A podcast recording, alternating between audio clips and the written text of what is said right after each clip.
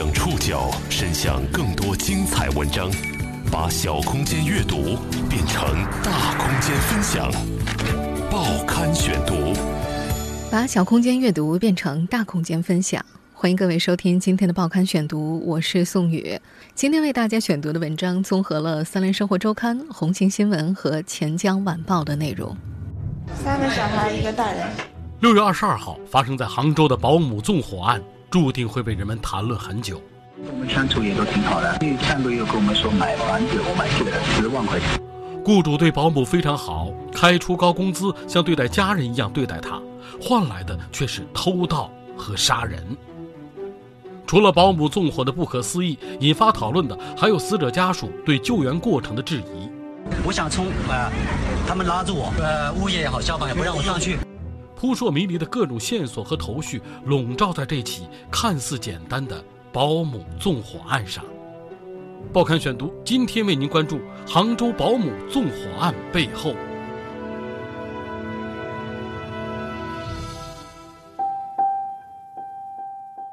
杭州蓝色钱江小区是当地名副其实的富豪社区。钱塘江东畔，八幢二十五层高的玻璃幕墙住宅大楼拔地而起。灰蓝色的里外双层玻璃，每个楼乍看齐刷规整、密而不透，让人无法想象里面动辄三百六十、三百八十平的豪奢洞天。但是，六月二十二号凌晨，十八楼的一场大火惊碎了众业主体面而从容的财富生活。保姆纵火，女主人和三个孩子不幸身亡，小区原本的欧式气派被笼罩在愁惨。和凝重的气氛之中，我们就差就是四个人，四个人嘛，最终都是抢救无效死亡了。大火之后的第一个双休日，蓝色钱江小区仍不断有吊唁者巡缩在大门口、物业大堂和小区的每一条摆满花圈的小径。灵堂已经在一个蓝色大棚里支了好几天了，它隐匿在茂密的花坛中，彻夜亮着灯。朱小珍和她的两儿一女的照片摆放在垫子前。棚外是梅雨季的雨水连连，棚内是四名老人近乎气结的痛哭。每次来一波吊唁者，比如孩子的学校师生、男主人的公司员工、老家的亲戚宗亲、在行的商会同乡会，棚里都会起一阵悲痛。对于男主人林生斌来说，妻子和三个孩子的遗照都是临时从手机里打印的。他说自己已经三天没有进食了，一刻都没办法合眼，每天晚上都想到妻子，一想到就哭。二十二号一早，他接到亲戚的报急电话，从广州飞回了杭州，在开到西溪路上的太平间，已经十二点半了。四个抽屉一个一个打开的时候，他像梦游一样瘫软下来。他说：“看到女儿的两只眼睛关不上的时候，自己就崩溃了。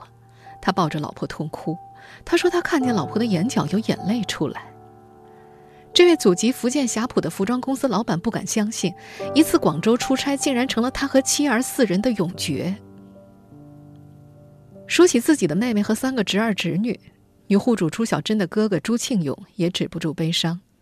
他是事发当天八点多赶到浙医二院的。”正巧撞见三辆院前轰鸣的救护车，他急忙扑过去抱起自己九岁的侄女，看到侄女满脸焦黑，蹭在手臂上的头发结着焦油，那一刻他意识到他们并没有烧伤，全都是被窒息熏倒的。一个半小时之后，抢救室的医生让家属做好心理准备。朱新勇说，他当时求医生哪怕救过来一个，可是因为年纪太小。一个多小时的人工按压不能再按下去了。他最小的侄子六岁，大侄子十一岁。一位叫莹莹的业主说，在这个小区里找不到比那三个孩子更漂亮的小孩了。他说，尤其是这家的二女儿长得像古力娜扎，很多带孩子的全职太太都知道。在莹莹的印象里，这是一个难得的幸福和谐的家庭，甚至还充满一种让人艳羡的浪漫。比方说，今年三月份朱小珍生日，林生斌老早就准备好了一部特斯拉当做生日礼物，还是当天放出的惊喜。那三个孩子乖巧可爱，在楼梯间遇到爱穿长裙的邻居，会嘴甜的说：“阿姨你好漂亮。”老大的足球，老二的芭蕾都玩的有板有眼。莹莹家所住的一期，离事发的二期还隔着一条街，但是他说火灾把他吓得不轻，这两天每晚两三个小时就会一醒，想到那几个孩子的脸就流眼泪。莹莹说自己经常会到邻家串门，他们也会经常聊一些居家问题，比方说挑保姆的心得。还有一次串门，朱小珍跟他说，这次的保姆是找对了，非常的卖力勤劳。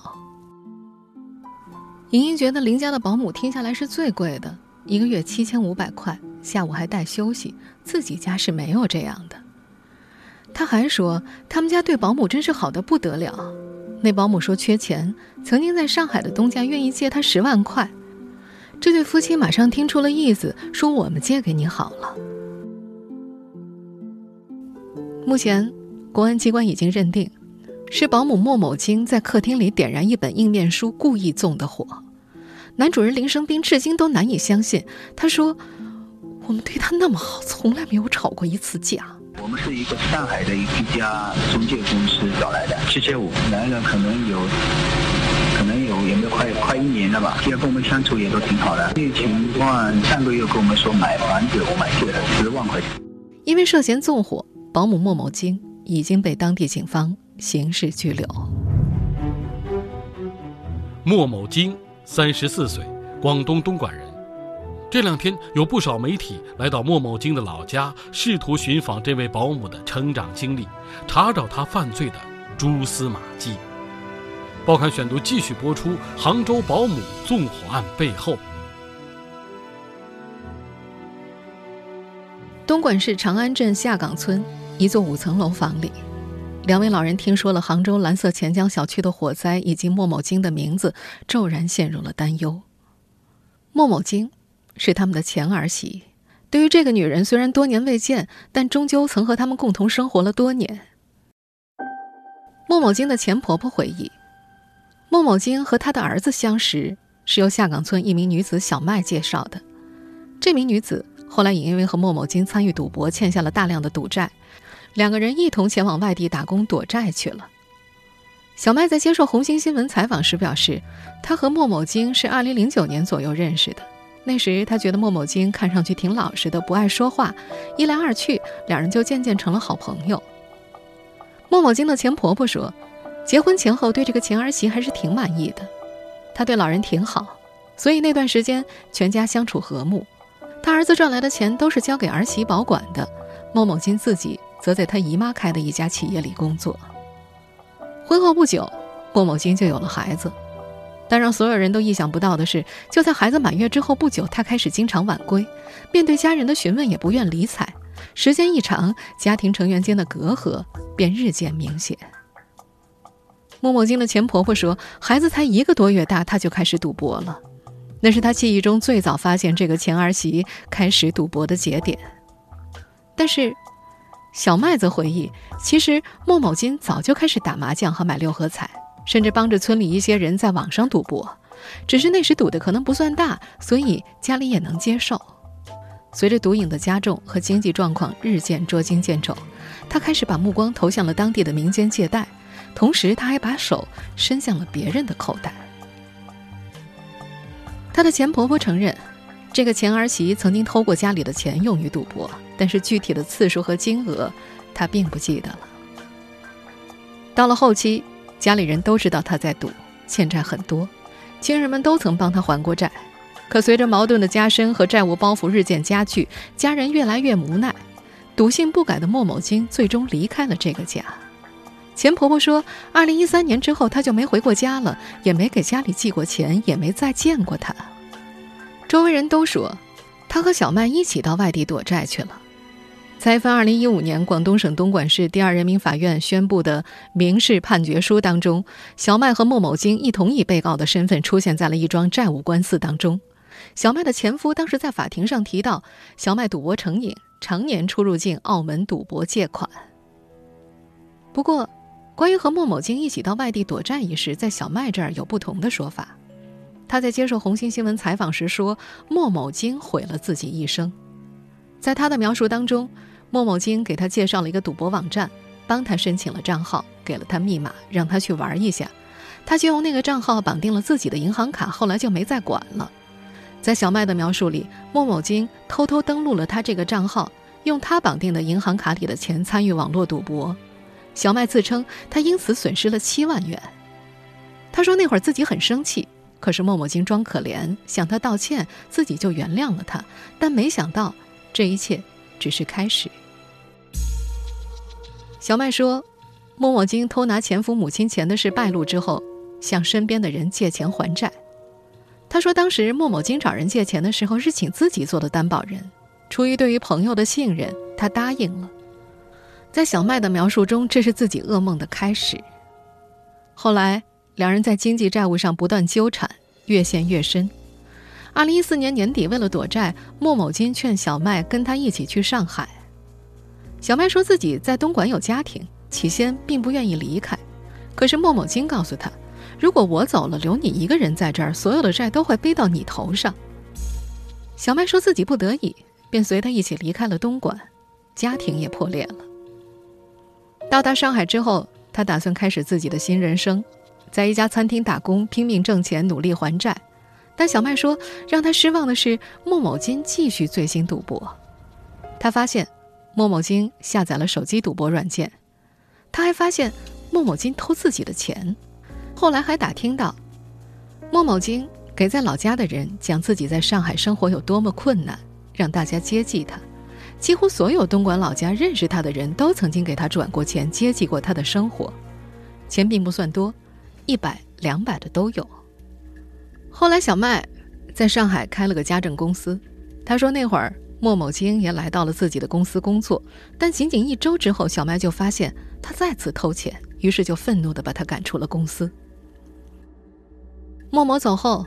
家政公司的阿姨们陆陆续续接到了莫某金发来的借钱信息，而这些阿姨很多和他仅有一面之缘。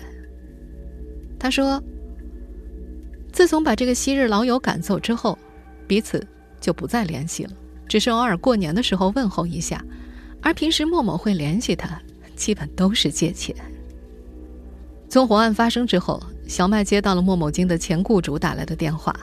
那位前雇主是娱乐圈里的人士，曾经雇佣莫某金为自己开车。小麦说，那位前雇主得知莫某金的这次行径之后，在电话里因为受到惊吓而大哭。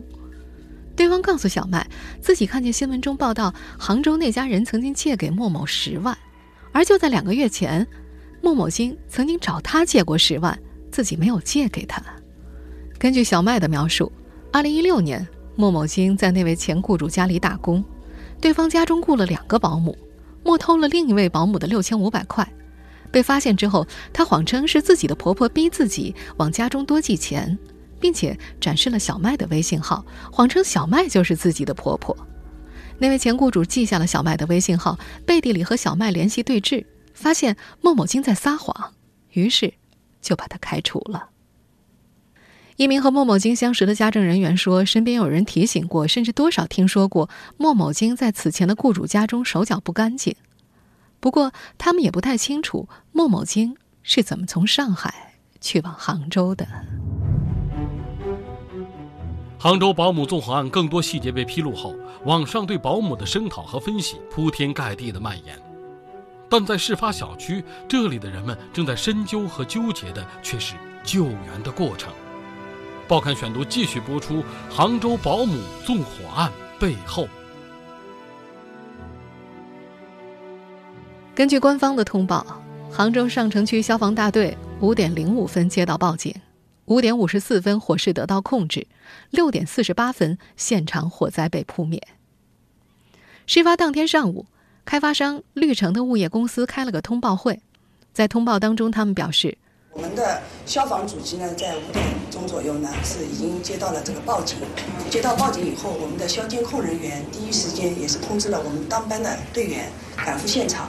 另外，在至今只有一次的通报会里说，消防广播是启动的，他们也派人挨家挨户的敲门。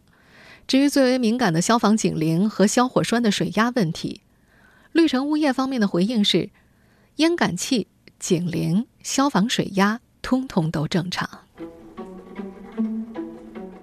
不过，在家属这边却是另一种说法。不幸身亡的女主人朱小珍的二哥朱庆峰，至今都在对一波一波的业主、记者、吊唁者、围观者痛陈当时的经过。在他的描述里，当时的情况远远复杂过通报内容。业主群里还散播着一段他的说辞：“我想冲，啊，他们拉住我，物业也好，消防也不让我上去。”朱庆峰说，自己被几个保安拦在楼下二十分钟之后。当莫某金再次确认人都在楼上，他终于忍不住了，从旁边的消防楼梯而上，再从顶楼爬回到他姐姐所在的一单元一八零二。爬下来之后，没有破门，啊，问了怎么样？他们说现在灭火，还有点火苗。门破了没有？他们说没破，还不破门。我说为什么还不破门？他们说要请示，要指示。他坚称，在他的坚持之下，他们才破了门。在北侧的一个房间找到蜷缩的四人之后，并没有立即把人抬出去。他说：“拿个湿棉被一包就行。”可是对方说却要向领导请示，结果还是用了他的办法抬下来的。在里面，我说赶紧给我拉出来。他们说不行，我们要指示要用担架背出来。我说这棉被在水弄一下就可以背出来，对不对？他们说不行，要指示。后来他们指示了一下，后来还是用我的方式把人用棉被给拖出来了。四个人被抬下来的时候，已经接近七点半了。救援延误的说法刺激着每一个人的恐惧和悲痛。在这个消息随时不胫而走的业主圈，各种传言暗潮涌动。有隔壁单元十六楼的住户说，四点五十分曾经听见玻璃哐当的敲击声，以为是楼下挖隧道的声响。睡去又醒来之后，跑到阳台上发现火情，于是带着孩子和保姆从保姆专用通道逃生了。甚至有人说，四点半就听见孩子的尖叫。还有一种流传的说法是，其实从四点半到五点这段时间里，逃生者、报警、报物业者都有很多，他们穿着睡衣、光着脚逃到了楼下。在恐慌过后，六月二十四号周六下午，一群业主三四十个人开了个业主会，他们激愤地向物业抛出一个又一个疑团，比方说，在当天那个仓促的通报会上，为何没有说出物业一系列反应的具体时间以及应急预案？小区夜间巡逻的保安人数有几个？二十四小时监控室在哪儿？物业人员有没有防灾的经验？火灾惊醒了一连串的质疑。小区业主们突然想起来，原来自己单元楼下的门堂是没有值班保安的。业主们除了对朱家表示同情之外，私下里也在议论纷纷。他们中有人说，那天六点多了，还在铺设水管。一节一节的伸进楼道的消防通道内。在蓝色钱江的物业大厅，一位总部调来的人士拒绝了《三联生活周刊》记者的采访。他表示，一切以公安和消防的调查结论为准。他表示，物业说警铃响，但是有业主说没响，那就只能等调查结果了。他还说，公安已经把该调的数据都调走了，现在他就不方便说话了。您正在收听的是《报刊选读》，杭州保姆纵火案背后。来自浙江沁源的朱家和福建霞浦的林家最初在杭州相遇是二零零五年，应该说朱家发迹更早一些。那是二零零三年，非典肆虐，世代务农的朱家老二朱庆峰想着到杭州闯一闯。在市面最萧条的时候，做起了服装生意。兄妹三人陆续在武陵路上开启了服装零售店，慢慢的往批发等上游环节发展，从门面店做到了设计坊、小工厂。二零零五年，林生斌娶朱小珍的时候，朱家并不同意。浙江人嫌福建地偏，相比之下，那会儿朱家已经有起色了。不过，婚后。林生斌凭借精明的商业头脑，带着妻子的服装店一路向上游冲去。如今，两人在余杭区拥有一家规模不小的服装公司，三四十个员工，设计生产一体化。在杭州，浙商服装圈是个互知根底的小圈子。林生斌做着好几种服装品牌，在圈内算是生意大的。曾经有个童装品牌“童真一生”，还在西南某些城市商场里设过柜台。而这个牌子就是以三个孩子的名字命名的。朱小珍的大哥朱庆勇说：“他妹夫这个人看起来比较聪明，零九年的时候，实体市场开始受到网店的影响越来越大，他及时转型向上游做设计贴牌。所以，其他人还在做批发小工坊的时候，他已经做大了。朱家和林家都已经在杭州买房落户，商业头脑和宗族人脉圈是他们在杭州立身之本。小夫妻在二零零九年买了蓝色钱江一期的房子，只有百来平米，还是贷着款的。两年之后再贷款，换到了如今在对面的房子。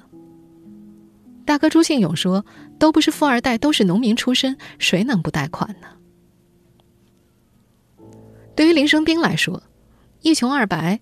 小生意起家到成为民营老板，如今住着市价接近三千万的豪宅，这种经历对于蓝色钱江的业主来说并不算特殊。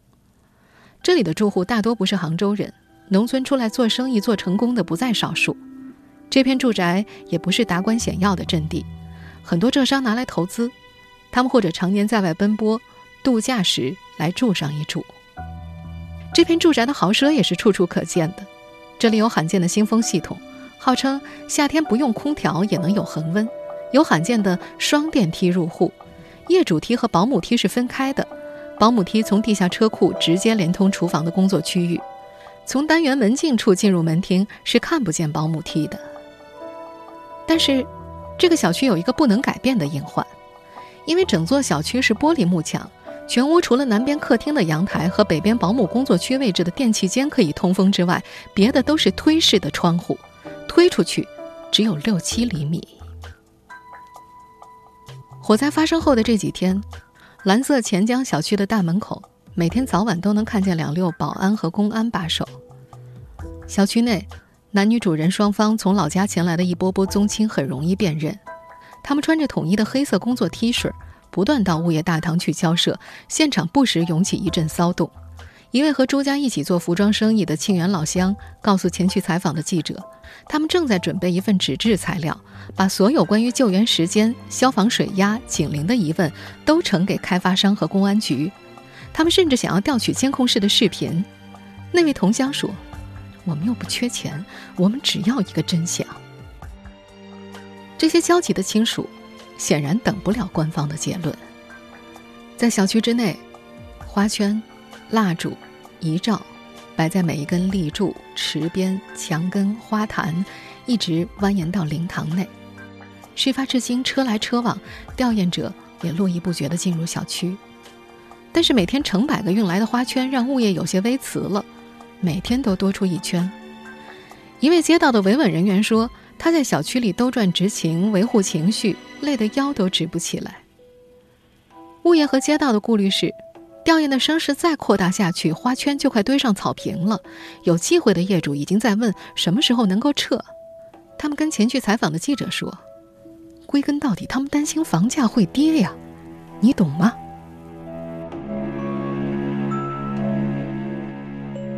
在这起乍看是刑事案件的事故当中，交织着种种社会角力。扑朔迷离的各种线索和头绪，笼罩在。看似简单的保姆纵火案上，